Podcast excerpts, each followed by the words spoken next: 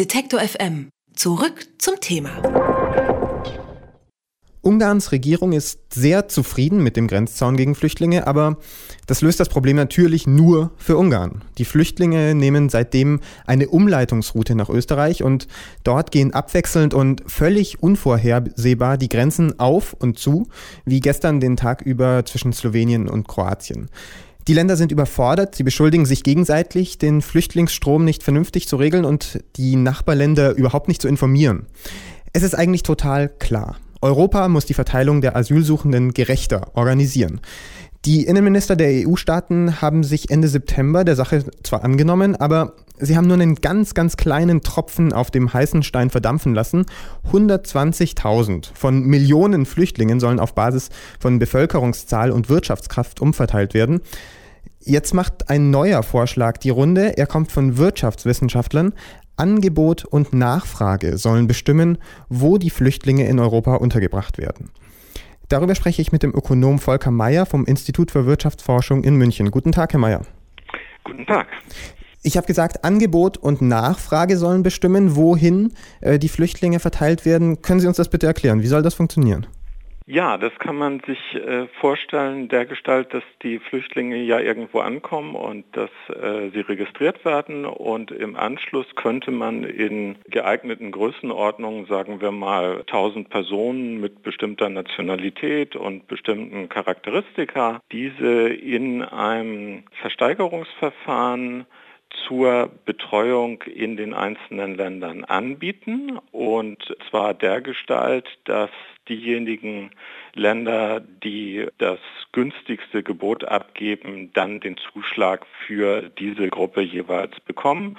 Äh, und dieses Verfahren ließe sich jederzeit wiederholen und damit hätte man ein Verteilverfahren auf Freiwilligkeit erreicht, das ähm, möglicherweise sehr viel günstigere Effizienzeigenschaften aufweist als das, was die Europäische Kommission gegenwärtig vorschlägt. Ja, Herr Mayer, okay, vielleicht viel günstiger, aber Sie sagen jetzt Versteigerung von Geflüchteten und das auch noch nach Nationalitäten oder sonstigen Kriterien. Äh, das macht mir ganz schön Angst, was Sie mir da beschreiben. Nein, man hat ja äh, momentan einen Zustand, in dem Bedingungen teilweise sehr stark verschlechtert werden und wo wir nicht wissen, inwieweit tatsächlich die Menschen an die für sie günstigsten Orte kommen. Die Alternative ist halt ein Verfahren, das auf Freiwilligkeit beruht, das die Menschen dorthin bringt, wo es eigentlich für sie am günstigsten ist. Und man würde äh, diese sehr schwierigen außenpolitischen Töne zwischen den Mitgliedstaaten der EU damit massiv befrieden. Okay, also die Länder haben dann ein Interesse daran, die Flüchtlinge ja. aufzunehmen, weil sie auch einen Preis bieten, den sie mindestens dafür haben wollen. Aber ja. woher kommt dann dieses Geld? Das Geld würde zur Verfügung gestellt von der Zentrale, von der Europäischen Union. Da gibt es einen großen Block namens regionalpolitisches Budget. Das ließe sich dann halt für diesen Zweck teilweise umwidmen. Also die Schwierigkeit ist nicht, die Sache zu finanzieren. Und dieses Geld wird ja ausreichen, auch für diese unvorhersehbar hohen Zahlen an Menschen, die jetzt in die Europäische Union kommen?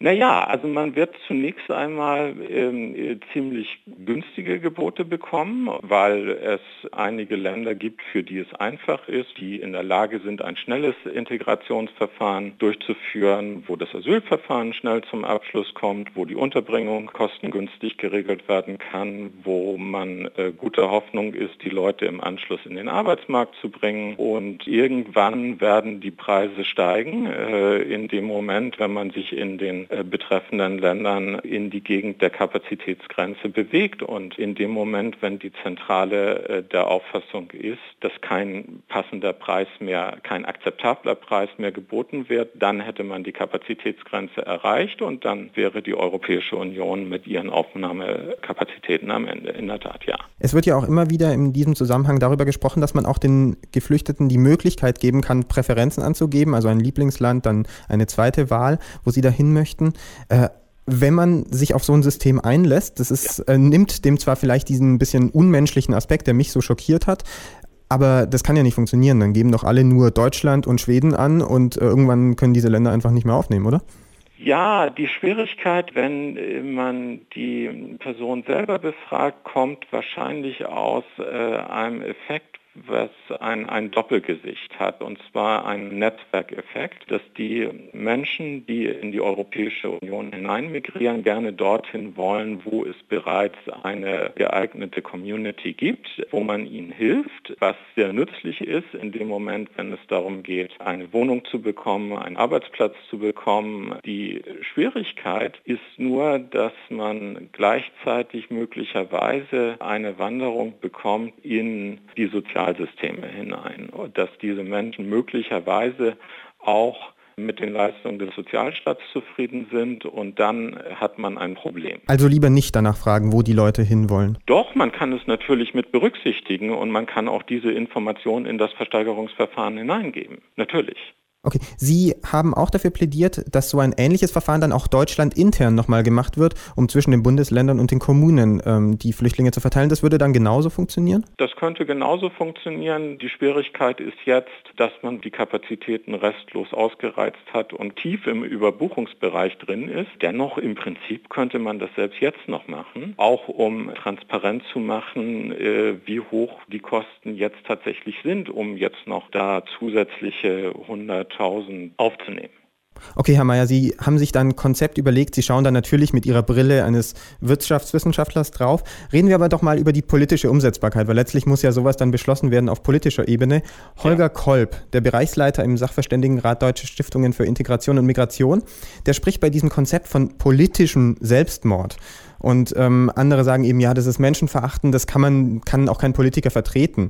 Äh, halten Sie es für realistisch, dass es überhaupt irgendein Politiker sich traut, Ihre Forderung zu unterstützen? Ich glaube, man war relativ dicht dran. Die Kommission hatte ja schon mal äh, einen Vorschlag äh, eingesetzt, selber einen Preis zu nennen. Die Pointe war, dass man sich freikaufen konnte von der ansonsten festgesetzten Quote zu einem Preis von 6.500 Euro pro Person für einen bestimmten Zeitraum. Das hätte natürlich eine ganz ähnliche Wirkung, ja, dass man anstelle eines Verfahrens mit einem flexiblen Preis einen fixen Preis vorgibt und dann äh, um umfragt, wer willens ist, zu diesem Preis die Menschen aufzunehmen. Aber, aber sehen Sie auf Ebene der EU-Kommission oder der deutschen Bundesregierung irgendwen, der dieses Wollen hat? Äh, momentan nicht, aber es kann ja sein, dass sich gute Ideen durchsetzen. Das sagt Volker Mayer, Wirtschaftswissenschaftler am Institut für Wirtschaftsforschung in München.